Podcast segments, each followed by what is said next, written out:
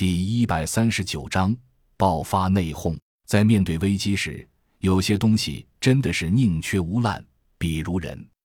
初步估算，狮群的数量在两千至三千之间，而且大部分是变异之后的高级丧尸，仅母体就发现了三只之多，其他的高阶丧尸更是不计其数。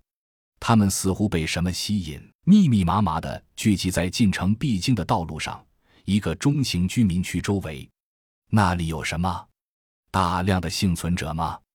甄小阳和二姐在黑暗中轻声的交流着，刚才的一丝小尴尬似乎消失无踪。二姐把一眼的探查功能放到最大，顿时，一幅令人无比惊诧的景象出现在众人面前视野里，竟然是一幅立体图像。除了地面上密密麻麻的丧尸群，最高五层建筑物上的零星人类热源，最大的问题在于地下，就在居民区下面。竟然是多达数层的地下建筑，里面有密密麻麻的热源。这是什么地方？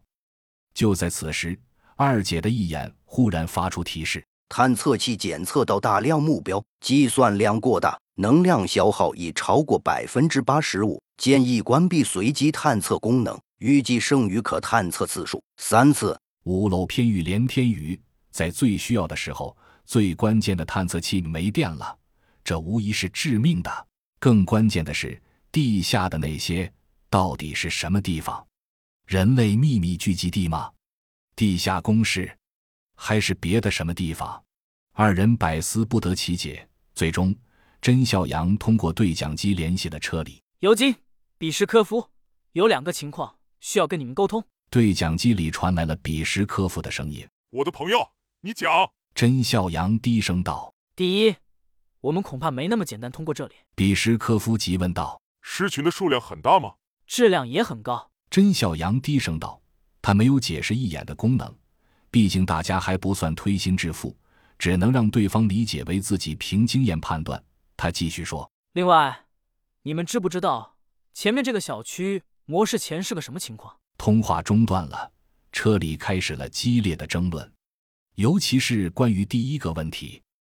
这是在送死，老板。保镖章鱼率先说道：“再往前走，跟着那两个 Z 国人去一个我们完全不了解的地方，更要冲过这么大规模的狮群，这是送死。我们为什么要去？”尤金和比什科夫对视了一眼，他们似乎也有些不知道怎么解释。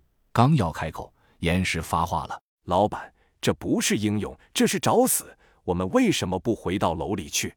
那里才是我们的地盘。”你被诓了，老板被那两个 Z 国人，还有这位安德里亚女士。他的语气中充满着傲慢。